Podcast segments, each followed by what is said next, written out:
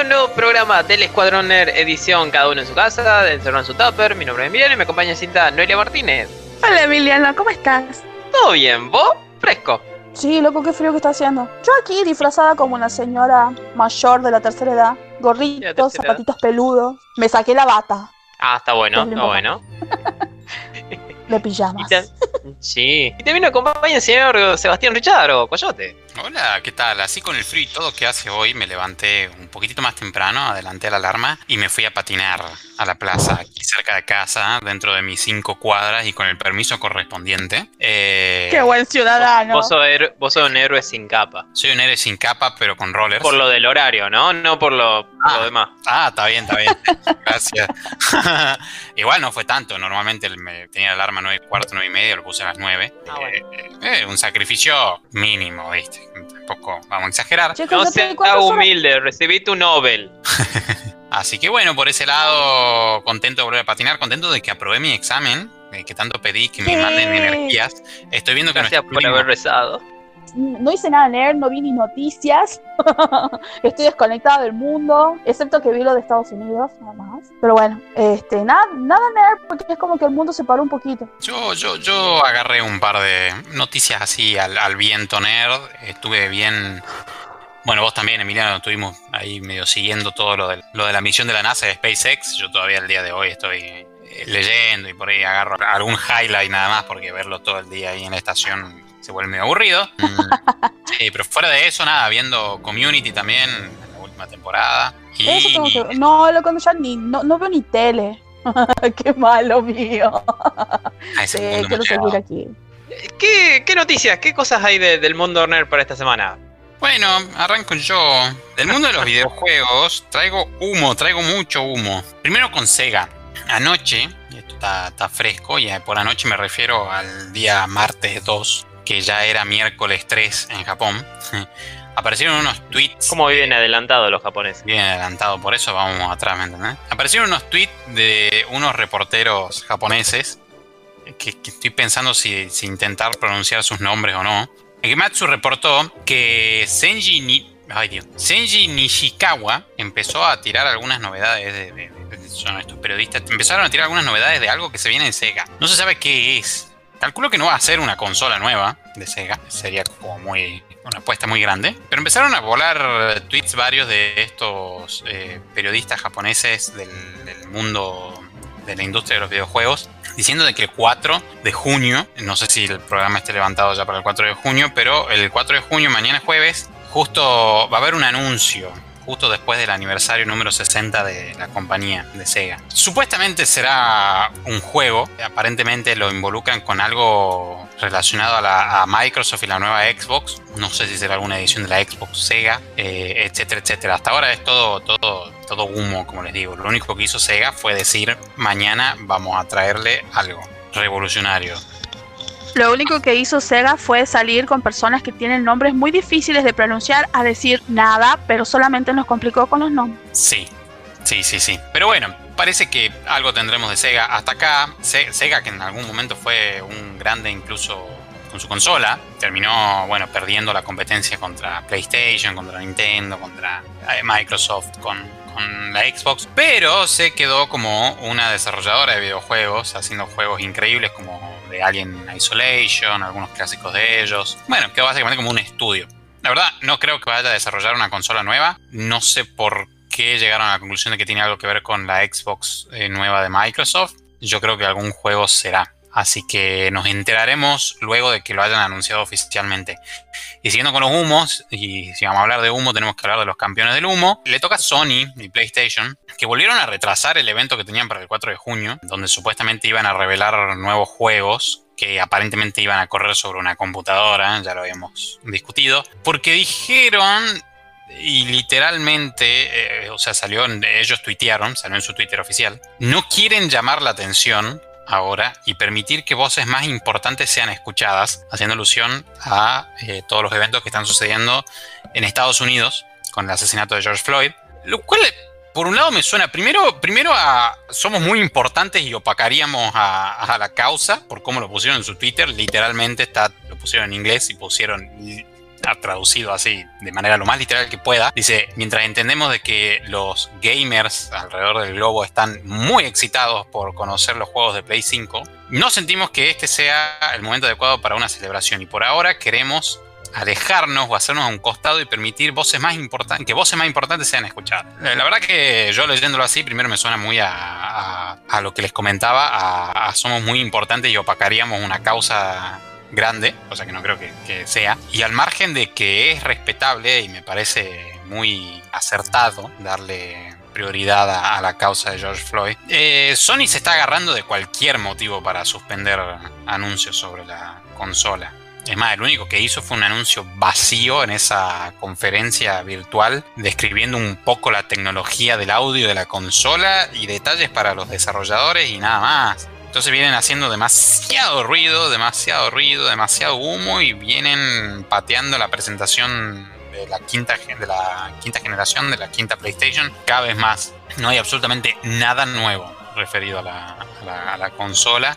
Solo hay nuevas fechas, entre comillas y ahora no hay fecha para el próximo evento. Pero bueno, así está Sony. Yo la verdad espero que metan un golazo porque no me gustaría que de repente Sony se quede atrás con la consola y haya un dominio mayor de, un solo fabricante, porque ya sabemos cómo termina. De hecho, el atractivo por el que terminó encantándome eh, Xbox y, Microsoft fue porque intentaron o vienen intentando alcanzarlo y superar a Sony, o sea, competirles y ofrecieron muchas ventajas. Eh, espero que compitan, la verdad, y no se quede atrás Sony y nos traigan un golazo. Bueno, pero esta, esta vez, o sea, esta, esta razón que, que dan, yo la entiendo totalmente como listo, hagan. Ahora, el tema aparte, bueno, sí, este Sony viene un poquito vendiendo humo porque todavía no hay imagen oficial de la consola, no hay nada, ¿verdad? Es solamente el joystick lo único que mostraron. Exactamente. Se suspendieron, creo, las actividades en Call of Duty Modern Warfare por todas las, por todas las, este, las, todos los, los, actos de violencia en Estados Unidos. Sí, sí, se suspendieron, sí, lo de Warzone de, Call of Duty y otros eventos más que no estoy recordando ahora, pero sí se suspendieron y lo que vos decías, Gavilán, sí es válido y creo que me preguntaste por el control, ¿no? Sí, que, era lo único sólido que, tenemos de, de Sony. Sí, lo único sólido que tenemos de Sony es el control, el DualSense del diseño, ¿no? Y de las características. Igual nadie ni siquiera lo probó. Dijeron de que hasta ibas a poder sentir la lluvia caer en distintos puntos del joystick por su nuevo sistema de, vibración. Y nadie lo probó, ¿me? Nadie lo tuvo el control en la mano. Obviamente nadie pudo verificar de que sea como ellos dicen. La verdad que flojísimo lo de Sony. Sí, es súper válido de que ahora pongan pausa a todos estos eventos y todo lo que quieras, pero me parece medio caradura de Sony que viene, viene agarrándose de un montón de pretextos de cualquier cosa para no revelar absolutamente nada. En fin, Sony sigue demorando en dar novedades de, la consola cuando ya todo el resto de los competidores, Xbox ya tiene remira anunciada su consola, todo. En Nintendo dijeron también, el propio CEO de Nintendo dijo que la Switch está llegando a medio, media vida. Así que, bueno, quedan todavía unos años antes de que intenten desarrollar otra consola. La verdad que hermosa la consola. No sé si se está quedando atrás con el tema hardware. Pero por ahora se sigue vendiendo mucho. Espero que logren pronto ya ponerse al día con el stock. Sabemos de que había faltante. Y esto había generado de que se dispare mucho el precio. Eh, ¿Y se acuerdan de la famosa Atari? sí. La que te enterró. La que te enterró. No muchos lo saben. Yo lo vengo siguiendo desde hace años porque me suscribí a su newsletter de email, pero se viene desarrollando una nueva Atari. Eh, ah. Había salido como una startup y vienen hace años desarrollándolo. Se ve hermosa. La nueva Atari se ve como la original, tiene un estilo muy parecido al original, pero slim, o sea, eh, finita. Y obviamente traería todos los clásicos de Atari, algunos nuevos, redesarrollados creo, si mal no me equivoco, leí en algún momento, correría a la biblioteca de Steam. Me parece que lo que harían sería agregar, aparte de la tienda de Atari propia, creo que iba a tener eh, compatibilidad con Steam. Está actualmente en fase de prueba. Se lo mandaron algunos eh, beta testers que lo están probando. El sistema operativo de la Atari nueva está basado en un Linux, por lo cual en realidad no sería en ningún momento descabellado de que incorporen tiendas ajenas, no es muy difícil. Y cuanto al hardware, eh, obviamente trae como todas las consolas un procesador de AMD, un Raven Ridge es la tecnología, es un procesador de 14 nanómetros. Vienen dos modelos, la Atari 800 y la Atari 400. La 800 trae 8 GB de memoria de R4, 4 trae la, trae la 400. Eh, una memoria interna mm, de 32 GB, pero que puede ampliarse, sí, puede ampliarse eh, de manera externa o cambiar la memoria de 32 por una más grande. Son memorias M2, es la bahía que utiliza. Los gráficos son los gráficos R1000 del Vega 3, de la arquitectura de Ryzen también. Trae su controlador clásico, este joystick. Eh, la, palanquita y el botón único. Trae, trae eso y trae un control nuevo también muy de la onda de Xbox. Eh, y vienen tres versiones. La Onyx, que saldría con un precio de 200 dólares, saldrían a la venta oficial este año. Como les dije, ya se están probando, ya tienen beta tester que la están probando. Eh, tiene una versión base de 200 dólares, Onyx se llama.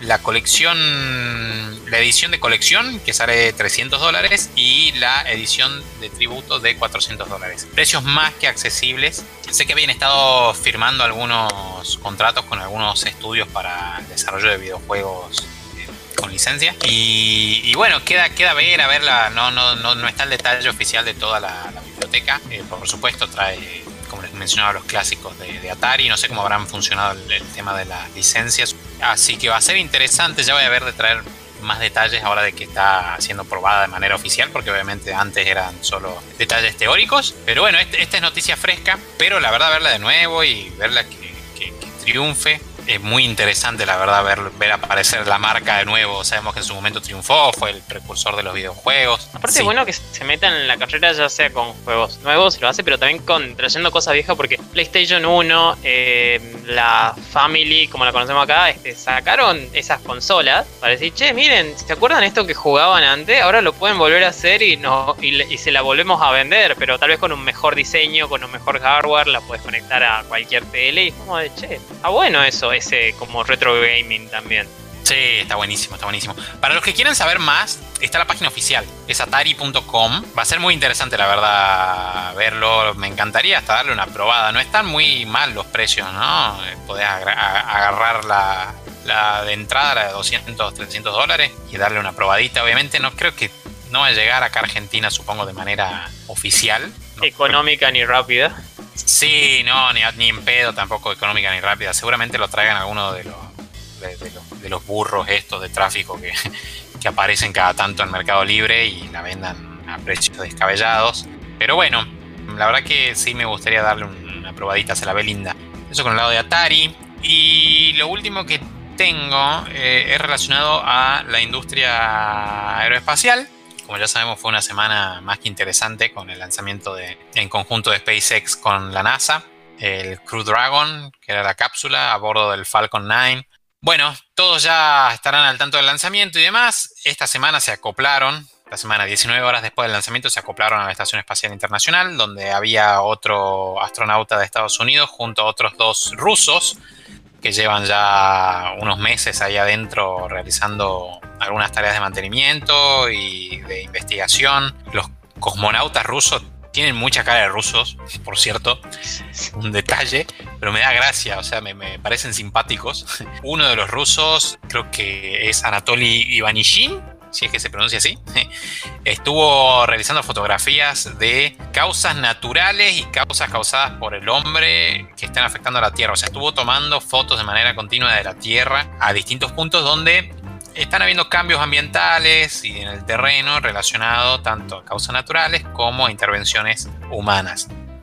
Lo cual debe haber sido muy interesante de analizar, sobre todo cuando hubo el parate del coronavirus, que se lo vio, las imágenes que vimos de la NASA y de, la estación espacial son, son esas, que mostraban como en zonas hiperindustrializadas como en China de repente no había tanta contaminación. Bueno, la verdad que muy, muy interesante. Este martes pasado, eh, al mejor estilo norteamericano, agarraron al comandante Chris Cassidy, que era uno de los que ya estaba en la estación espacial, el americano, norteamericano que ya estaba en la estación espacial, le pidieron de que por favor abra la jornada del Nasdaq, o sea, de la bolsa en Wall Street. Muy americano todo, salió en las pantallas gigantes de, Wall Street haciendo el anuncio de la apertura de la jornada del día martes. Eh, supongo que una buena campaña de marketing como para decir sigan invirtiendo en la industria aeroespacial. Eh, si lo hizo disparando un misil, le reentiendo. O disparándole a un alien. No, no, no, no. fue un anuncio simpático. Sin disparar nada. Pero bueno, la verdad que sí. Yo creo que. Yo creo que lo más lindo, lo más lindo que vi en una en las transmisiones es cuando alguien puso, che, ¿y en qué momento toca Aerosmith? sí, no, bueno, eh, la verdad que sería interesante que toda la guita de la bolsa o una buena porción de la guita de la bolsa vaya a parar a, este tipo de, iniciativas eh, en lugar de otras cosas como, no sé, armamento, toda esa industria que no aporta mucha seguridad. Pero bueno, tengo el presentimiento de que mucha de la guita actual que salió para el programa espacial renovado viene justamente de la industria militar, porque recordemos de que no hace mucho Trump anunció su nueva división de soldados espaciales de la Fuerza Espacial, una cosa así lo llamó. Sí, bueno, aparte también este, lo que hace Elon Musk es mandar satélite al espacio de gente que le dice, che, yo tengo un satélite, mandalo, y hay mucho que es para uso militar. Sí, por supuesto, sabemos de que la industria militar mueve un porcentaje muy importante de, la, economía norteamericana, así que, eh, bueno, pero si, si, si van a dispararle a, extraterrestres, quizá, quizá lo compro, si es que son hostiles, obvio y no y dejen de, disparar acá y vender armas acá y generar más caos. ¿Y qué sigue del lado de, SpaceX y de la NASA? Bueno, el vuelo este es eh, un vuelo de, evaluación que salió el fin de semana. Es un vuelo de evaluación, la idea es terminar de probar los sistemas de la cápsula Dragon y del, del bueno, el Falcon ya volvió a la Tierra, salió todo perfecto terminar de probar los sistemas, que es lo que están probando los eh, cosmonautas, los astronautas, para darle oficialmente la aprobación de la NASA para ser usada de manera regular en el transporte de gente a la estación. Y lo que seguiría es, también viene de la mano de SpaceX, que es quien está más adelantada en, todo el desarrollo de, ingeniería, es utilizar no el Falcon, sino el eh, Starship, que es el otro cohete que tienen de tres. Conocido como BFR Big Fucking Rocket. Sí, también, también conocido como el cohete jodidamente grande. que es un cohete de carga mucho más pesado, con mucha más capacidad. La idea es llevarlo hasta la Luna y construir en la Luna otra estación espacial. Supongo que eventualmente una estación en la propia Luna, en la superficie, Así que SpaceX está trabajando en eso, está trabajando en rovers también de exploración para la NASA, en, vehículos, sí, eh, para, la, para la Luna. Y subsecuentemente, la idea, la, NASA y el gobierno de Estados Unidos quiere que esto se concrete en el 2024. La fecha original para llegar a la Luna era fines de 2020. Bueno, lo quieren adelantar. Y eh, eventualmente a Marte, que si mal no recuerdo, la idea de ir a Marte era para el 2040 aproximadamente. Mm, eso obviamente es súper tentativo, depende de cómo vaya el desarrollo, pero Elon Musk tiene como fijado así casi una obsesión con fundar una colonia en Marte. El desarrollo continúa. El último, la última prueba que se hizo sobre el cohete jodidamente grande fue un fracaso. Explotó, se dio la semana pasada. Así que por lo pronto no va a despegar el cohete jodidamente grande. Sí van a continuar los vuelos aparentemente a la estación espacial utilizando el Falcon y el Crew Dragon que probó ser un éxito. Así que bueno, esas son las novedades que tengo para traerles. Muy interesante lo de la exploración aeroespacial, muy interesante este resurgir eh, y seguro lo estamos siguiendo. Bueno, muchas gracias. Yo espero con mucha, no necesidad, pero eh, esperando ahí nomás de que salgan las próximas pelis de, del espacio del año de, de ahora. También esa, pero las que van a totalmente de retratar de cómo fue la carrera de SpaceX, cómo fue la carrera de volver a la Luna, entonces como de eventualmente van a salir las pelis de, ahí. Sí, sí, seguro, seguro va a ser inspiración. Sería muy copado que Robert Downey Jr. interprete a Elon. Sí, bueno, si no, le quedaría el papel. Ahora que lo pienso, creo que le quedaría. Eh, Tiene que hacer el mismo papel de Iron Man, pero este con SpaceX de fondo. Totalmente, totalmente. Bueno, la ciencia ficción siempre se retroalimentó y la realidad también, o sea, se retroalimentaron juntos la ciencia ficción con, la ciencia real, moderna, tanto para incentivar como para también avisorar o, empezar a, fijar rumbos, ¿no? Porque por ahí la ciencia ficción comienza a plantear el viaje a la luna, bueno, trabajemos para el viaje a la luna, la ciencia ficción empieza a plantear la inteligencia artificial y la robótica y hoy en día eso se está transformando en una realidad Así que veremos también, seguro como decís vos, veremos material de Hollywood basado en todo lo que está sucediendo. Bueno, muchas gracias, Coyote. Yo le voy a contar, tengo tres cositas pequeñas. Una son de este, empieza un nuevo mes, empieza junio, ya empezó hace rato. Pero este también empiezan los, los estrenos de Netflix, las cosas nuevas que llegan y las cosas viejas que llegan a, a tal vez nuestro servicio de streaming favorito y probablemente el mejor de todos los que nos llegan. El mejor. Sí, sí, pero. O sea, no, es el, único, pero es el mejor. Sí, exacto, pero bueno, es por eso más que nada. Y este viene con cosas muy buenas, muy interesantes. No tanto por el lado de la serie de inicio, pero sí de, lo que viene. Y bueno, ustedes son este, amigos de las Kardashian. ¿Le, llama la atención ese clan? Me, de lo único similarmente Kardashian que soy fan son los Kardashianos de Star Trek. Todo lo demás es eh, todo lo referido a esa familia de mierda yo la detesto. Podría pagar para que Elon Musk se la lleve al sol junto con muchos otros seres humanos. No, porque harían un reality de eso. Pero bueno, viene la serie de, de, ellas, de Keep Up with the Kardashian. Supongo que es un reality de la vida de ellas. Kardashian. Sí, eh, temporada 1 y 2. Tienen dos temporadas para sufrir. Llega también Full House. Perdón, sí. Que Keeping Up with the Kardashian es lo que las hizo famosas a ellas. La madre, la madre eh, Chris, Chris Jenner, este, después de que después de que la hija mayor haya filmado su sex tape siguiendo a su amiga Paris Hilton, se volvió famosa su hija, su hija, ¿cómo se llama? Kim Kardashian. Y después de eso, después que se volvió tan famosa, la cadena E! News, este, Brian Seacrest, le, le pagó el, reality show y se volvieron extremadamente famosas y son asquerosas, pero asquerosamente millonarias, todas ellas por hacer ese programa. Ah, mira, no, no sabía. Las detesto. Las odio. Eh, para mí son irrelevantes, irrelevantes pero están ahí. Sí, bueno, eso es la total anticultura. Eso, con, eso consume la gente, después no entendemos por qué hay antivacuna y gente quemando antenas de 5G. Sí, sí, pero bueno. ¿Y qué más? O sea, ¿vamos a tener eso, Keeping Up with the Kardashian en Netflix? Sí, temporada 1 y 2. También viene oh unas tres temporadas de algo que está traducido como La Cantina de Medianoche y que en otro nombre es Midnight Dinner, Tokyo Stories, que es de un pequeño restaurante llamado Meshida, que a la madrugada cuando va un montón de gente a comer, va, este, van y comen, hacen todas esas cosas y se conocen a, un tipo llamado el maestro. No sé qué onda, pero dice que va a haber tres temporadas, no sé si es contenido en Netflix o no, pero es algo totalmente de Japón, así que a los que la, cultura de ahí, vale la pena. Yo vi la primera. Yo vi la primera, este es hermosa porque es el lugar, la cantina de medianoche, es el lugar en donde, si es la que yo digo, la que yo vi, eh, es en donde todo el mundo se va a, a, juntar y ellos cuentan sus historias y están ahí y vos después, episodio tras episodio, ves las pequeñas historias, algunos son autoconclusivas, eh, otras siguen a lo largo, de la, a lo largo de la, del episodio. Eh, la verdad que me encantó, es muy hermosa. Te hace añorar un Japón que vos nunca conociste, pero es hermosa, es hermosa. Va, yo siento eso para mi cuidado de Japón. Pero es re linda, qué linda. Hay nueva temporada. Sí, así que bueno, están ahí las. Dice de 1 a 3, así que tres temporadas para disfrutar. Luego vienen los últimos episodios de algo llamado Fuller House, que no tengo ni idea qué es, pero estoy bastante seguro que no me interesa.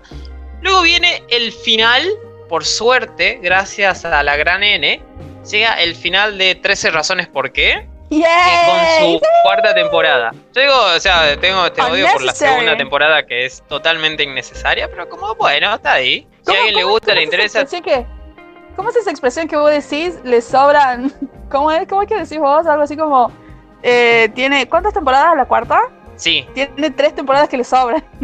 Eh, eh, sí, la, verdad que sí. La primera para mí terminaba bien y es como, bueno, es una no te voy a decir que es una linda historia porque no es para nada linda historia, pero entiendo a dónde van, entiendo la idea, cómo está construida todo y es como un... Che, hablemos de este tema. Y para mí funciona la primera temporada. La segunda es un... Uy, Dios. Dejen de estirarla. De última, si tienen esta idea, llévenla para otro lado. Yes, totalmente. Ah, Yo ni me, ni me gasten verla. La, primera está más o menos buena, aunque ahora creo que editaron unas cuantas escenas porque decían que eran fuertes. Encima de eso, boludo. No, qué horror, loco.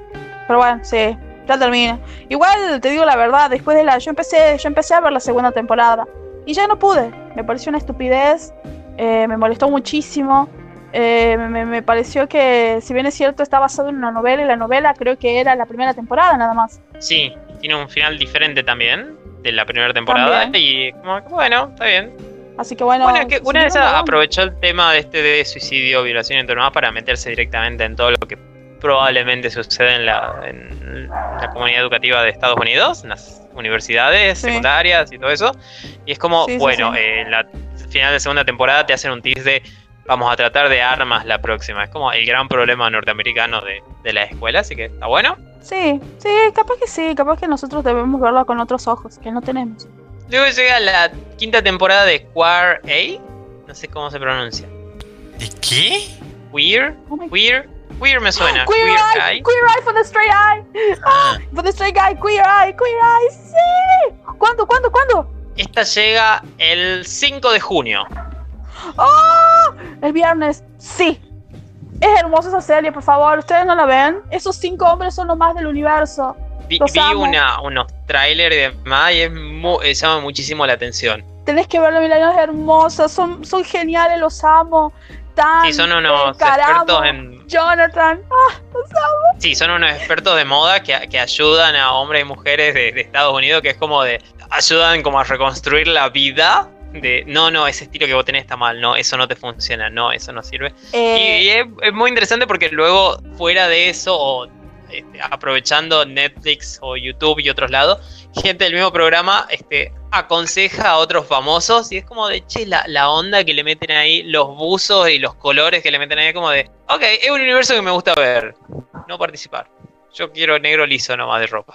No, bueno, pero son diferentes expertos. Tenés un chef, tenés un, un, diseñador de interiores, tenés un especialista en belleza estética, tenés un especialista en moda y el otro es una persona que está relacionada a la parte psicológica y a la parte anímica y que es este que es Caramo. Eh, cada uno tiene su especialidad y cada uno ayuda en lo que, en lo que puede. No, son hermosos, son, son muy lindos los, las personas, más allá trascienden, tal vez hicieron un personaje fueron ellos es muy hermoso, sinceramente, casi, todo, casi todos los episodios lloro porque es muy lindo lo que ellos hacen. Los amo, los amo. Luego están las últimas tres temporadas de Modern Family, perdón, cuatro temporadas de las 7 a las 10. No tengo ni idea, nunca la vi. Ah, yo tampoco. Bien, ok, la pasamos así nomás. Luego viene una serie llamada Reality Z, que es una serie, obviamente como se imaginan por la Z de zombies, pero lo interesante es que es una serie brasileña que trata de comedia y terror. Así que puede estar bastante buena. Se estrena también el, el 10 de junio, las primeras dos semanitas de, junio, así que puede estar buena. No sé qué tal será. La, última cosa que, que, recomendé que yo le vi, no, esto puede estar bastante copado, fue Daybreak, que era como una escuela secundaria que de pronto se transformaba en un apocalipsis zombie. Es como, salió la primera temporada y dijeron, no, chico, no va a haber nada más de esto porque un bodrio. Es como de, bueno, eh, mírenlo si, si tienen fe. O sea que no tenés fe a tu propia, a tu propia. Yo le tengo fe a mi recomendación, este, mi criterio tal vez sea bajo. hay que ver, hay que ver. Serás juzgado. Sí, serás juzgado por las series que, que recomiendes. Será juzgado, medido, pesado y. considerado. Y luego, estas son las primeras dos semanas de junio, no voy a decir el resto porque es como, bueno, ya va a llegar el resto en algún momento porque en la, última semana de junio se estrena la tercera y temporada final de Dark, así que vamos a tratar cuando llegue eso. Y luego pasamos a películas que se estrenan las primeras dos semanas de junio y Interesantemente, salen las tres primeras películas de Indiana Jones. Llegan, a, llegan al servicio. Salió el primero de junio, así que ya deberían estar ahí para disfrutar. Yo pensé que estaban, honestamente, pero bueno. ¿En qué plataforma estamos hablando? En Netflix. Ah, o se van a Yo pensé que ya estaban. Sí. Wow. Ya están desde el primero de junio, pero yo pensé que estaban hace mucho tiempo. Ah, Así que. Yo las tengo, las tengo en DVD todavía. ¿Sí? ¿Sí? Es como un tesoro. Es como un tesoro, sí, sí, sí. Luego llega una que es Amor sin escalas. Amar sin escalas, perdón. Esta me, se me escapa totalmente, pero imagino que es romántica por el nombre. Estás esperando nuestra confirmación de si es romántica. Y si alguien la vio, pero bueno, este, saltamos directamente. Luego llega una peli del año pasado, si no me equivoco, que se llama La Buena Esposa de Good Wife, que escuché muy buenas críticas y se me pasó totalmente de largo. ¿La serie? La película. No, yo había una serie que se llama The Good Wife. Sí, pero además salió la película. Eh, ah, no, la película tiene el título original de Wife. La traducción en español es The Good Wife, que eh, sería La Buena Esposa, que por eso pensé que era The Good Wife. Y una película del 2018 donde está Glenn Close y Jonathan, me olvidé su apellido, el que hizo del Papa Francisco en la peli Los dos papas. Jonathan Price. Jonathan Price. ¿Están esos A mí me llama mucha atención. No, ni idea, la verdad que. Otras dos joyas, podemos decir que llegan, que llegaron ya el 1 de junio son Rescatando al Soldado Ryan y Hancock. Rescatando al Soldado Ryan, por favor, qué película hermosa esa. Sí. Por favor, qué genial la apertura de esa película en donde él se larga a llorar y le dice, vivir dignamente, es hermosa. Igual acá, frente a todo el mundo, tengo que mandarte al frente, Gavilán, de que no viste Gladiador. No, ni Soldado Ryan, ya que estamos. ¿Ni Soldado Ryan? Mm. No. ¡No! ¿Qué? Es un día gris. Oh my god, totalmente. Te las vas a El Soldado Ryan te está mirando con desdén y está diciendo, eres indigno. Punto Maximus al lado. Agregarle algo más a, eso, porque voy a hablar de para mí un bodrio, pero es que mucha gente le gusta. Otro de los estrenos de esta, de esta semana, que el 6 de junio va a ser El cadáver de la novia. Ah, no la vi. ¡No, boludo! ¿Qué te pasa? Es genial el cadáver de la novia. Es, Sí, por eso. No, sí la vi, sí la vi, sí la vi, la vi en el cine encima, fui con mi hermana ahora que me acuerdo, pero no me, me parece que no me habrá gustado mucho para no acordarme. Eh, ¿qué, qué gente más? Bueno, porque vos, te, vos odias a Tim Burton por eso. No odio, Tim, lo odio. Me encantan sus películas de Batman. Ah, bueno, tal vez sí lo odie, pero yo no encuentro sentido a su existencia como cineasta. Está bien, si la gente ah, está ahí, te gusta, genial. por favor. Sí, a, mí me, a mí me gusta Batman, me gusta Beetlejuice, me gusta El joven mano de tijera también fue buena. Oh, es hermoso el joven mano de tijera. Es mi película. Ah, ah algo había escuchado que querían hacer otra de Beetlejuice nueva, pero no sé en qué quedó eso. Sí, sí, no sé qué habrá quedado hace mucho tercera, ah. Que iban a volver los protagonistas principales, pero no sé en qué quedó con eso. No, como la tercera, si hay una sola. Sí. La segunda entonces. Bien. Estoy buscando porque creo que hay una sola película que me gusta de Barton que me parece genial. que es la menos. Sí, que es la menos bartoniana de todas sus películas. Sí, Big Fish. Ah. Es, para mí es la mejor película de Barton y es como justamente la, película donde Barton es menos Barton. Y este, otra que va a estar interesante, que es del 7 de junio, es El Rey Arturo, la leyenda de la espada, la, versión de Guy Ritchie sobre el mítico cuento arturiano. la mítica esa película, ¿Cuál es? Hay, como, hay, como, 20 películas de Rey Arturo. ¿Cuál es esta? Hay como 20, sí. la última que salió en el 2017, donde es, cuando vos lo ves, por fotografía, por colores, es como si estuvieses viendo Sherlock Holmes Ah. En chistes es como si estuvieses viendo las la peli de Sherlock Holmes de, Guy Ritchie. Pero es más o menos bastante muy interesante, ¿no? Ahí es muy bueno. Directamente está la magia, está. Eh, no, no, la vi, esta. Es del 2017, si no me equivoco, 2018, por ahí. Puedo verla ahora que la suben a Netflix. Está, la verdad que está muy buena y vale mucho la pena. Tiene una, una sí, la verdad que la gente la trató muy parecida a Adman la trató bastante, bastante mal y la verdad que a mí me gustó mucho, le puso mucha onda porque le dio, porque Guy Ritchie, para, o sea, primero que es un, es un, es un cineasta que yo amo con todo mi corazón, tiene cosas geniales, tiene una, tiene, tiene una manera de filmar muy copada. Él la hizo como si fuese, como si fuese la historia de, de, los, de, la, de, la calle, como si fuese la, la, gente así, como si fuesen los, los hustlers y los, y los pushers, como se dice en inglés toda esa gente que vive en la calle, todos eso, esos vaguitos que, que son que hacen cosas ilegales para sobrevivir y, la verdad que tiene, tiene, le da un sentido como para decir, ¿saben qué? el mejor rey del mundo era un vaguito que vivía en la calle, fue criado por prostitutas, encima un chino le enseñó a pelear. Tenga. Para, para, para, para, David Beckham actúa en esta película. Sí, señor, es un es uno de los caballeros oscuros. Mm, tengo que ver. De la corte del rey. Bien. Pero es irreconocible David Beckham, ¿no? ¿Ah, sí? Sí. Sí, porque está bien tuneadito, no parece él, pero no, es muy buena la película, la verdad que yo, a mí me gustó mucho. No, sí parece, acá estoy viendo imágenes, sí se parece. O sea, está, como, que le han dado un aspecto más arrugado, como más curtido, pero... Pero, pero, pero está muy buena la película. Aparte Charlie, Charlie, Charlie Annam, que hizo del Rey Arturo, la revende como, como el vaguito que, dice ser, el, el vaguito que, este, creció siendo querido y adorado por las, por las prostitutas que lo criaron. Y, está muy bueno, está muy copado cómo se, cómo, cómo se ve, cómo va creciendo. Es muy linda, es una linda película, la voy a volver a ver. Gracias, Emiliano, por la, por la, por la noticia. De nada, no, eh, fue, eh, Netflix hizo todo, solamente informo. Solo soy su vocero esperando ganarme el pan de ellos. Sí, sí, como un poquito, no, puedo mucho.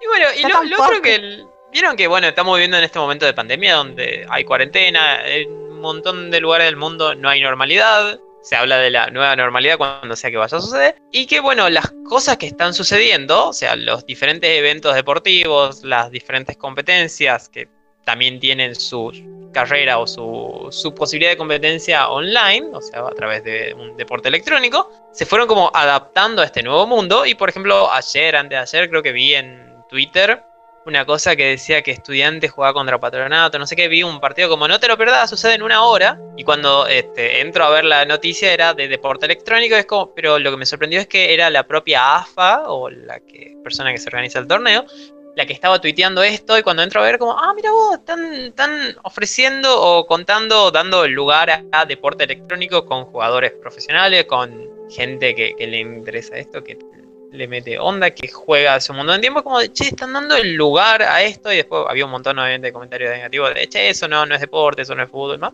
Bueno, así como esto está sucediendo en nuestro país, por ejemplo, las carreras de autos también hicieron lo mismo y se apoyaron en los videojuegos para continuar haciendo competiciones. No son competiciones por los títulos oficiales, no te van a dar el premio oficial, todas esas cosas, pero es una manera de decir, che, este, no sé, no está cerrado el circo, se puede seguir jugando, pasó con la Fórmula 1. Y ahora lo que le voy a contar algo es algo que sucedió creo que hace dos semanas o una semana, es que la Fórmula E tiene también su competencia virtual y ahí lo hacen a través de un programa llamado iRacing. Y en eso, un, corredor de Fórmula E, en vez de jugar, lo que hizo fue contratar a un jugador profesional de, videojuegos de, sobre iRacing, lo sentaba en su lugar y lo hacía jugar por él. Y resulta que él. Escuché el bardo. Sí, y es de Daniel Abt. Y resulta que este, un montón de gente empezó a decir: Che, Daniel no conduce de esa manera. Che, ese no es Daniel. Che, qué raro que está conduciendo Daniel. Ponga cámara zoom y otro lado. Y se terminó descubriendo de que, obviamente, el tipo este estaba mintiendo, no estaba conduciendo él, sino que había contratado a un competidor profesional que se llama Lawrence Horsing. Y bueno, y este, el equipo por el cual estaba corriendo Daniel lo multó con 10.000 euros y después lo despidió. Así que es como de, mira vos se puede hacer trampa y, te pueden castigar por eso en la vida real, por lo que hagan en un videojuego. ¿Quién lo diría, no? Sí, sí, sí. Es como lo que estabas contando vos la semana pasada sobre la gente jugando en el GTA y, el Call of Duty que ponía cheat. Bueno, este puso un, ser humano como trampa. Un cheat humano puso. Un cheat humano. Sí, como una, es una noticia interesante. Yo no sabía que iba a pasar tan rápido eso. Y última cosa que le voy a contar es que hablando de esto de la nueva normalidad, cuando las cosas vuelven, salió la, noticia de películas que se van a volver a o van a retomar las filmaciones. Y una de esas es Misión Imposible. Misión Imposible 7, no puedo creer que ya haya 7, pero las disfruté a todas, salvo a la 2. Va a volver a filmarse en septiembre porque ellos ya habían empezado la filmación en Italia y luego por el brote de coronavirus suspendieron todo. Ah, Tom probablemente se tomó un avión y desapareció de la faz de Italia. Así que ahora están barajando la idea de empezar a volver a filmar la séptima película de la saga en septiembre. Y es como un, probablemente vamos a estar escuchando, sé, un montón de películas que se vuelven a filmar, que continúan la filmación y que Hollywood va a empezar a decir, che, denle la luz verde, obviamente fuera de Estados Unidos la mayoría. Claro. ojalá que también así comiencen y terminen y retomen todo lo que es de las nuevas series de, de, Marvel para Disney Plus, que ya es hora, digamos. Supuestamente Falcon and the Winter Soldier no le faltaba tanto, pero bueno, no, le estaba Loki. Eh, ¿Cuántos reshoots nomás? Porque además esa, esa filmación tuvo un montón de problemas ya que hubo un terremoto, se cayeron estructuras. No sé si también se inundó la isla donde estaban filmando. Sí, que estaban filmando en, una partecita de Puerto Rico, creo. Sí. Sí, estaba complicada la cocina. Así que sí, ojalá que, ojalá que ya vuelvan. Y es, buenísimo lo de lo de Tomás Crucero. Sí, por ejemplo, el Arrowverse terminó donde estaba. las temporadas tienen cinco series o cuatro series ahí este, vivas. Las cortó donde los últimos episodios que llegaron a filmar le dieron un cierre a toda la historia, toda la temporada y cortó ahí es muy parecido a la huelga de guionistas que hubo en el 2006, 2008 en Estados Unidos, donde hay series que se atrasaron, series que se acortaron y tuvieron menos episodios cada temporada, o series que demoraron en volver a empezar. Y sí, obvio, sí, sí, sí, aparte, eh, por ejemplo, si bien es cierto, Canadá no, no tuvo el, desarrollo del, cómo, cómo se, produjo en Estados Unidos lo del virus, eh, pero Canadá cerró todo, cerró todo, todo, todo. Sí, y bueno, esas son mis, noticias del mundo nerd. Lo que es y lo que tal vez vaya a volver a hacer. Ay, qué, ay, qué filosófico te pusiste. Oremos. No, no, es que, que de verdad. no, eh, vos tenés tema. Tengo noticias para ustedes, niños. Quiero que se sientan viejos, quiero que se sientan mal. qué positiva. Bueno, podemos ya sentirnos una o dos de esas. ¿Se sienten viejos? ¿Ustedes, ¿Ustedes son el tipo de personas que se sienten viejos? Ustedes onda, ay, cumplo años, me siento mal, no quiero saber nada. No, pero, pero mi cuerpo se encarga de, recordármelo constantemente que me estoy quedando bien. Dice, no me siento viejo, pero mi cuerpo lo sabe. Mi cuerpo lo sabe, lo sabe muy bien. Mis rodillas ya no son como antes. No más baile del caño para vos, Coyote. Ya no más, ya no son esas épocas alocadas cuando lo hacías. ¡Ya no puedo! Este, yo sé que Emiliano es fanático de los cumpleaños, lo sé, lo sé. Él ama los cumpleaños, especialmente los suyos. El silencio lo dice todo. Totalmente. Pero bueno, eh, vamos a festejar unos cumpleaños, chicos. Vamos a festejar los 20 años de, creo que 15 películas. Ok. Así que estén, estén listos porque van a, van a cantar el cumpleaños feliz. No, mentira. Pero bueno, una por una, Una por una. Adivinen qué películas, o sea, ¿qué películas creen ustedes que pueden cumplir ahora 20 años? O sea, ¿qué nombres, qué títulos ustedes pueden recordar que hayan visto? ¿Cuánto, Yo creo que ya pasaron 20. 20. Yo creo que ya pasaron, pero yo te iba a tirar Matrix, X-Men o Blade. Y creo que ya todas cumplieron más de 20 años. sí, ya, más, ya, ya, ya cumplieron No, la amenaza fantasma del 99, creo. Claro, ya tiene 21. bueno, ah, 20 exacto, o sea, de 2000. Claro, porque ahora en el 2020 van a cumplir 20 años y, la, y, empezamos con la mejor de todas y no puedo creer que no la haya visto, es Gladiador. Gladiador cumple 20 años, película dirigida por Ridley Scott con el grandioso, hermoso y, muy poco entendido Russell Crowe, película con la cual ganó como el Oscar como mejor actor, eh, acompañado el rellenito Russell Crowe. estaba, bien, en esa peli, Ah, sí, no, pero, pero, ahora está como rellenito de como de, ah, ¿qué le pasó al papá de Superman? Engordó. La vida le pasó. La vida. Eh, Hablando de volvernos viejos, 20 años le pasaron. Claro. Él tampoco puede variar en el caño. Él ya tampoco, pobrecito. La panza le debe molestar un poquito. En esta película estuvo acompañado por un muy joven, pero jovencísimo, eh, Joaquín Phoenix, que la rompió en esa película como, como el emperador próximo. Russell Crowe, que hacía del increíble y nunca igualado este, Maximus Decimus Meridius. Es una gran película.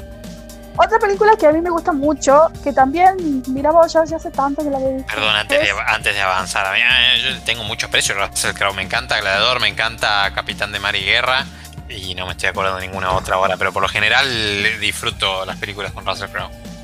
Russell Crowe es muy peculiar, es, es muy peculiar y es un tipo que que bueno, tiene un carácter de mierda para trabajar a veces, pero ¿Ah, cuando sí? pero es un tipo que hace muy bien lo que él eh, es más, él dijo, él contó una cosa que no, tiene nada que ver con esto, pero él contó que eh, el señor Peter Jackson se comunicó con él y le dijo, mira, yo quiero que vos seas mi árbol. y él le dice, y, y, le dijo a Peter Jackson, mira, loco, o sea, todo bien, yo amo que lo hagamos acá en las islas, que sea, que sé yo, que era en Nueva Zelanda, dice, o sea, tengo que cruzar, tomo un botecito y ya llego, le decía el, el, chabón, le decía, me parece hermoso, pero yo creo que yo no soy tu árbol. Y le dice él, no, por favor, mira, yo quiero que hagamos algunas pruebas. Es más, le dijo que el no sé cuánto por ciento de las regalías y, y, los derechos le iba a pagar, porque como era la super aventura de filmar por tres años, tres años fueron las filmaciones del Señor de los Anillos, ¿no? Y más o menos, la filmación tres años, la, la, la parte previa fue una bocha de tiempo, tal vez tres años más. Claro, claro, claro, entonces como él, la, eso es lo que hizo, o sea, por eso me parece que Peter Jackson hizo lo que hizo, logró hacer lo que hizo, porque le dijo a la gran mayoría de los actores, es como, nos vamos a internar en Nueva Zelanda por dos años y lo que yo le voy a hacer es le voy a dar un porcentaje de las ganancias de las películas y de las regalías y ustedes quiero que, quiero que hagan esto. Y él le dijo a Russell Crowe, y Russell Crowe le dijo de que no, que él no era, no era para eso y bueno, eventualmente habló con Viggo Mortensen, que era mucho menos conocido en ese momento. Creo que los dos estaban en el mismo nivel de, de, de ser, de ser reconocidos, Russell Crowe y, y, Vigo, y Vigo se dijo, sí señor, ya estoy en el avión leyéndome de nuevo los, tres libros. Los, estoy leyendo en finés. Igual Vigo llegó después de que el actor original de Aragorn este, fue, fuera corrido. Sí, sí, sí. ¿Quién, ¿quién iba a ser si no era Vigo ni Russell? Ah, no me acuerdo quién, quién era este. Eh, ya te digo, así que. Claro, porque él no, no tenía y, y, y, este Peter Jackson estaba, estaba quería que la gran mayoría de las personas que trabajen en la película sean de la, de la zona, de las islas. Y eh, bueno, él dijo que no y después, y dijo, y después Russell Crowe dijo fue mi gran, mi gran dejada de lado porque dice que hicieron no sé cuántos millones millones en regalías y que la, no sé, o sea, le pagaron como 50 veces el sueldo que le había prometido en ese momento. Eh, así que bueno, lo dejó pasar. Otra película muy otra, Perdón, otra, otra buena de, Russell que me gustó mucho a mí fue la de Robin Hood. Sí, eso también con Ridley Scott. Sí, sí, a, Ridley Scott, a Kate, Blanchett, eh, Max von Sydow. Eh, sí, también está nuestro querido Paul Dameron. Eh, el apellido. Max von Sydow. Boncido, ah, así se pronunció que sí, sí, está Oscar Isaac, sí, sí, sí, una muy buena película también, me gustó. Muy buena película. Eh, oh, y el, y el, que hace el malo por excelencia, eh, Mark Strong. Ah, sí, sí. Mark tremendo, bueno, gran película también. Son tres grandes películas de Russell Crowe y creo que las tres son con Ridley Scott, creo. Eh, el Gladiador, Robin Hood, no sé si Capitán de Mar No, Capitán de Guerra me parece que no es de no es de él, pero dos con, La otra peli muy copada es Memento de Christopher Nolan. Es la segunda película, una película que en el momento que salió tuvo todas, toda, todas, toda la crítica a favor. Es una película que está filmada de una manera muy, muy copada. No tiene una narración lineal, sino se hace de... Es, es como la película más artística que vos podés ver del señor es casi como si fuese una tesis de una universidad, porque se dio el gusto de hacer muchas analepsis, prolepsis. Las analepsis son cuando son los benditos flashbacks y la prolepsis es cuando es la anticipación a lo que va a venir. Y es una película preciosa, les recomiendo que la vean. Trabaja el señor Guy Pearce. no le puedo contar realmente de qué va, pero es la historia de un tipo que es un, un detective que está buscando el asesino de su esposa y, para, y como tiene problemas de pérdida de memoria, él si se distrae ahora en este instante se acaba de olvidar todo lo que pasó, entonces para no olvidar se tatúa todas las pistas en su cuerpo. Es hermosa la película, es muy copada, te hace sentir el problema que él tiene, te hace sentir lástima por el tipo. Pero bueno, es muy, muy buena, ya cumple 20 años, Memento, es una gran, gran película. Vale la pena, no está en Netflix. Lleva a decir el pequeño dato que está inspirado en un cuento escrito por el hermano de Christopher Nolan, que es Jonathan Nolan. Sí, son grandes escritores esos tipos, muy buenos escritores, tienen, tienen una manera muy interesante de, de, escribir las, eh, de escribir los guiones y tienen ideas muy, muy copadas. Otra peli que cumple 20 años es American Psycho, una peli en donde lo volvió aún más famoso el señor Christian Bale. Es la historia de un asesino, se llama Patrick Bateman. Es un tipo que es un, es un yappie, es un niño bien de los años, eh, fines de los 80, 90 es un niño neoyorquino que trabaja en la bolsa de valores, tiene la plata, tiene el look, tiene todo, pero él no está satisfecho con la vida y porque un día se le dio la gana mató a su compañero con un hacha en su casa, en su super departamento. Es una película increíble basada en la novela del mismo nombre de Bret Easton Ellis. Les recomiendo que la vean a la, peli, totalmente recomendable. Es una gran pieza de la, cinematografía, violenta como ninguna otra, pero muy, muy copada. Otra peli que cumple 20 años, y no lo puedo creer, es la película de M. Night Shyamalan de Bruce Willis y Samuel Jackson, Unbreakable o El Protegido, que lo tradujeron en español. Cumple 20 añitos. 20 añitos. Y yo, no, no la recuerdo esa, che. Es genial, loco. Es una de. Cuando salió la película, yo me enamoré de esa película porque lo primero que te decían era de que las historietas, los cómics estaban basados en mitologías y muchas de ellas eran reales y que los héroes vivían entre nosotros. Simplemente que la historia de, de sus orígenes, no sé, no era tan, no era tan así como súper glamour como con lo de los cómics, pero los superhéroes estaban entre nosotros, simplemente que no sabían, porque tal vez sus poderes eran cosas que no, no, no eran, no eran tan, no sé, tan flashy como Flash o cosas así. Pero bueno, esta película es muy, muy hermosa. Es, un, es también una suerte de tesis acerca de lo que es la, los superhéroes. Fue una película que se convirtió de culto porque cuando salió no le dieron tanta importancia, criticaron mucho, pero tiempo después los fanáticos lograron que el señor Shyamalan haga otra peli que es Split, y ah. que la linkeó de una a esa y después salió Glass. Sí, que no vi Glass. La... Split la vi, pero Glass todavía no. Pero ¿cómo la viste a Split si no viste, si no viste Unbreakable? Ah. Hay una escena final que fue súper este, descolgada si no viste Unbreakable. Cuando aparece Bruce Willis en el comedor viendo una cosa como. ¿Cuál es con, la, con McAvoy? La 2, Split. Bueno, esa vi. Es muy copada película también. Sí, me parece descolgado después en el, sí, en el restaurante donde están Bruce Willis. Donde aparece David Dunn diciendo, mirando algo así como diciendo, no, no es un loco. Sí, me, pareció como WTF, pero la verdad que no. no sabes por qué. No sé por qué, bueno, tengo que verla a todas. Ya cumple 20 años en este, ahora en el 2020, así que bueno, si pueden dar una, dar una ojeada, tírenle una ojeadita a las tres pelis otra película que cumple 20 años es una película en donde se volvió bastante conocida, aún más conocida y famosa, la señora Bjork, que se llama Dancer, Dancer in the Dark, que es la historia, es un musical, un drama musical muy, muy oscuro, muy particular. El señor Lars von Trier, que la hizo, cuenta la historia de una mujer que está sufriendo, que está quedando ciega y... No tengo el mejor de los recuerdos, pero cumple 20 años también, ella fue nominada al Oscar. Otra película que cumple 20 años, que es la película Chocolate, donde trabaja el señor Juanito Profundo, Johnny Depp, basado en una novela de una escritora norteamericana que habla acerca de una señora muy, muy copada, este, que viaja por todas partes del mundo llevando sus chocolates y el chocolate lo que hace es cambiar la vida de esas personas de alguna manera, porque es una suerte de magia, es una suerte de... El chocolate sí te cambia vida. Pero es una película muy bonita, es una coproducción norteamericana inglesa y trabaja la señora Juliette Binoche, trabaja Judy Dench, Alfred Molina, trabaja Carrie Ann Moss, Johnny, Johnny Depp. Es hermosa, es hermosa la película. Esta señora, cada vez que cambia el viento, una suerte de Mary Poppins con zapatos rojos, viaja por todas partes del mundo llevando la tradición de los chocolates como lo hacían los aztecas y los mayas.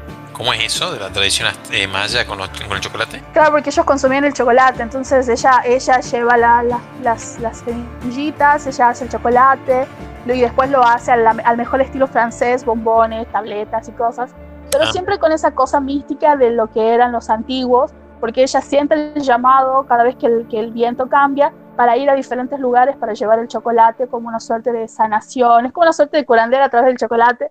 Y cada persona, y ella tiene como la habilidad de acercarse a la persona y saber qué tipo de chocolate le gusta. Tiene una suerte de magia sin, sin estar tan explícita. Cuenta la historia de ella y cuando cae en este pequeño pueblito de Francia en 1959. Otra película que cumple 20 años es una película española muy buena que se llama La Comunidad de Alex de la Iglesia, donde trabaja la genial Carmen Maura es la historia de una, de una señora que fue a buscar, o mejor dicho, a, tratar de vender un departamento hermoso, un piso hermoso, y se da con que en el piso había una maleta llena, llena, llena de miles de millones de euros. Y todo se va al carajo desde ahí. Es una comedia negra, es hermosa. eh, todo, toda la gente de toda la gente del edificio sabía que esa maleta estaba ahí, pero ella no sabía de dónde venía ese dinero, por qué la señora que era la dueña del, departamento lo tenía, y la realidad es que era de la comunidad. Pero es hermosa la película, cumple 20 años. Otra película que cumple 20 años es la primera X-Men de Brian Singer, con Hugh Jackman, con un desconocido Hugh Jackman, con Patrick, Patrick Stewart, con Frankie Jensen, con Ray Park, y con el amadísimo Ian McKellen como Magneto. Cumple 20 años este año. Que estaba haciendo El Señor de los Anillos también. Sí. En simultáneo. Es muy groso. Ah. Por ahí andaba. Es como Gandalf en el Hobbit que está y de pronto desaparece, luego vuelve. Me imagino algo así. Está loco. Bueno, pero fueron muy acotadas sus, sus, tomitas, así que capaz que dijo, bueno, vení, las hacemos en tantos días y a cagar, digamos, ya está. Lista la peli, señores. No, y además, este, además la cosa más impresionante que los dos personajes al final icónicos se sientan a jugar ajedrez y que cuando le pone, y claro, viene Brian Singer y le pone el tablero de ajedrez, le dijo, se miró Patrick y se miró Ian y dijeron, ¿cómo le decimos a este muchacho que nosotros no sabemos jugar al ajedrez? y, cuando y cuando ellos se reían y cuando, y cuando el director le dice, bueno, jueguen, le dicen, este, no sabemos. Y dice, ¿cómo que no saben? y le dicen, no, no sabemos. Así que te dice que a un ruso, ganador, no sé de dónde, un premiado ganador de ajedrez, y les, y les iba diciendo, bueno, las otras pelis, les digo así rapidito, las otras pelis que estaban a cumplir 20 años son eh, Las locuras del emperador, eh, The Emperor's New Groove de Disney, la historia de Cuco, de Cuco, de Cusco, de Cusco, Pacha, Sima y Trunk. Em, ya van a cumplir 20 años. Wow. Hace, hace más de 20 años que está en el poder sí, Eso sí me dio, eso sí me dio en la infancia. Sí, loco, eso es tremendo. Eh, otra película que cumple 20 años es la película con la que la señora eh, Julia Roberts ganó su primer Oscar como mejor actriz, que es la película Eric Brockovich del señor Steven Soderbergh, gran cineasta, películas impresionantes que tiene este hombre. Eh, es la historia de esta mujer que peleó y le ganó a la empresa PG&E de Pacific eh, Gas and Electricity en el, en Electric Company en Estados Unidos, que por años estuvo contaminando las aguas y la gente tomaba agua contaminada que produjo que muchas de ellas murieron por cáncer. Ella logró que, las empresas, que la empresa eh, vaya a juicio con un, con un pequeño grupo de abogados de Texas. Ella era una mina que nadie la tomaba en serio porque era una mina así, parecía más una, una, una mujer que tal vez, tal vez trabajaba en Hooters o cosas así, nadie le quería dar trabajo, hasta que, se, hasta que conoció a un abogado que le iba a ayudar este, para una demanda de mentira de un accidente que no fue tan grave y ella quería sacarle plata.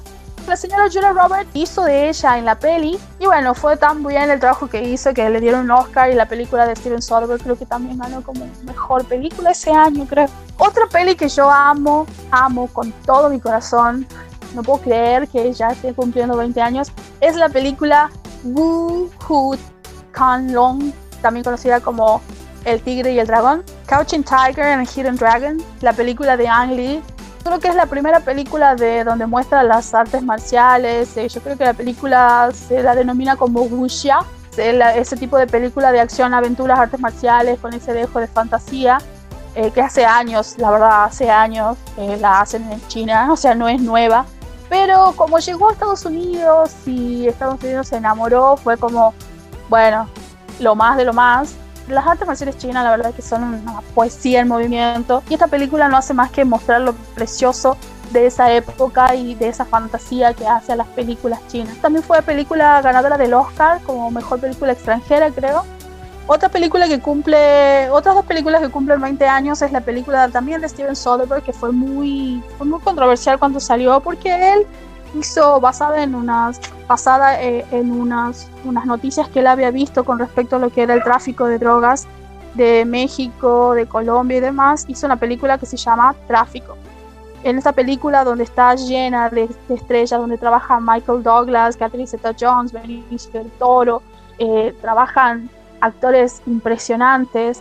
Eh, él contó la historia y de cómo se hacen los tráficos a niveles, en, diferentes niveles, y mostró cómo el tráfico de drogas llega hasta la Casa Blanca, que mucha gente, mucha gente de la Casa Blanca sabe todo esto, mucha gente está metida porque tiene intereses mucha gente que, la, que, que apoya a muchos congres, congresistas de Estados Unidos es apoyado por dinero de la droga.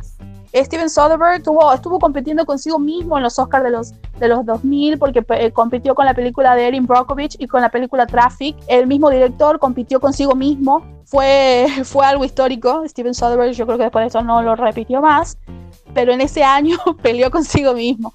Y para terminar, la última película que cumple 20 años, o las que a mí me interesan por lo menos, es la película de los hermanos Wyan, Scary Movie, película horrible, la odié desde el primer momento, no me gustan las películas de humor de este tipo de Estados Unidos.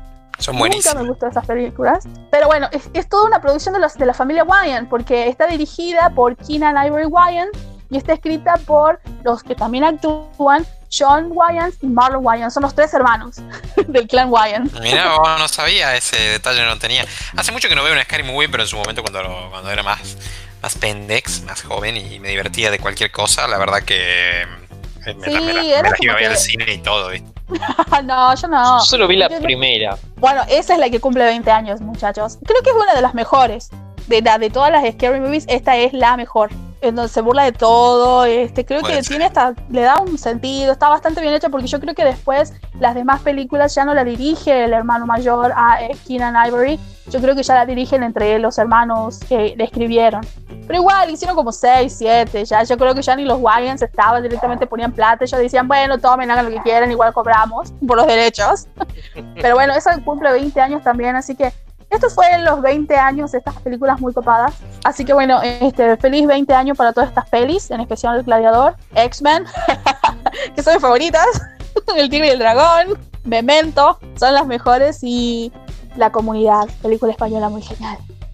Bueno, muchas gracias Noé por, por eso queremos agradecer a Smallville Store, que es este hermoso local que queda en Congreso 64. En Paseo de Compras Q. En el local A10, que es este lugar donde pueden encontrar un montón de cosas relacionadas al mundo nerd, desde cosas como coleccionismo, porque ustedes están interesados en por ejemplo, vasos de la boca de Pepsi, de esos que tenían superhéroes, o cosas más actuales, nerd, como por ejemplo Legos de diferentes personajes de películas de Star Wars, de superhéroes, de Marvel. Puedes encontrar tus posters, porque aparte Diego, que es el, el dueño de la tienda, recibe pedidos para diferentes tipos de posters. Si vos quieres hacer uno a tu gusto y alguno que te falta, él te los hace. También tienen, tienen muchas, muchas este, juguetes y pins todo hecho en este por con impresoras 3D que son muy copados Además también tiene una cantidad de productos para mejorar o para empezar a hacer tu propio cosplay. Ahora está haciendo cubrebocas. Exactamente, ahora está haciendo cubrebocas o barbijos de estos que son reutilizables, lavables. Puedes preguntar por algún diseño en particular o si no los que él tiene ahí. También tiene camperas, eh. hay que aprovechar ahora que viene el invierno. Hay una de Dragon Ball, de la casaja que tiene Goku, pero en vez de la remera de Goku es la campera, es hermosa, con el símbolo de la tortuga atrás todo. Si ustedes quieren comunicarse con Smallville, lo pueden hacer a través de dos maneras. Pueden hacerlo a través de su página de Face o en su cuenta en Instagram, que ambas son Smallville Store to One. Van ahí, se comunican, encuentran lo que quieren. Hay inclusive PlayStation y Super Nintendo Classic las consolas retro con un montón de juegos adentro, sé cómo los vayan. Ah, yo quería la mini PlayStation. Tengo la 1 original yo, ¿no? En casa, pero se ve interesante esa que tiene en Smallville, la, la, mini. Es hermosa, así que vale la pena. Es Smallville Store. Y también queremos agradecer a Bebop Hobbies y Anime Store. Es este maravilloso lugar que queda en Alberdi 360, donde pueden conseguir todo para juegos de cartas, juegos de mesa, pueden conseguir para Calabozos y Dragones, pueden conseguir para Star Wars X-Wing, pueden conseguir para Magic, Yugi, Pokémon. Y además es el lugar donde ustedes pueden ir a jugar sus propios juegos de mesa, pueden jugar con otras personas, pueden jugar los diferentes eventos que se organizan en el lugar, o también pueden llevar un juego que tengan ustedes o que encuentren local y pasar un gran momento con amigos. Sí, y bueno, y ahora por esta nueva extensión que hay que, que ha dado el gobierno, ellos están abiertos. La atención es de 5 y media a 22 horas y obviamente el ingreso es sí o sí obligatorio con barbijo y de todas maneras se recomienda llevar alcohol en gel y el metro y medio de distancia entre persona y persona. Exacto. Así que bueno, está abierto y pueden pasar y comprar porque tienen cosas maravillosas. Nuestras redes sociales, recordamos, son el Escuadrón Nerd, tanto en Facebook como YouTube, como Spotify, como Anchor y cualquier otro lado, salvo en Instagram. En Instagram somos el escuadronner.pr. Así que bueno, este Escuadrón Nerd, nos estamos despidiendo. ¿Quieren saludar, decir algo? Agradecerle a todos los que rezaron por mí y me mandaron energías para el, para el examen de estadística y nada, que, que, que todo ande bien, que se cuiden, larga vida y prosperidad. Eh, bueno, yo quiero decir que espero tener vacaciones de verano, porque no voy a sobrevivir. Pero saludo para todos y muchas gracias. Chao. Nos vemos después. Bueno, chao. Después acompañe. Chao. Chao.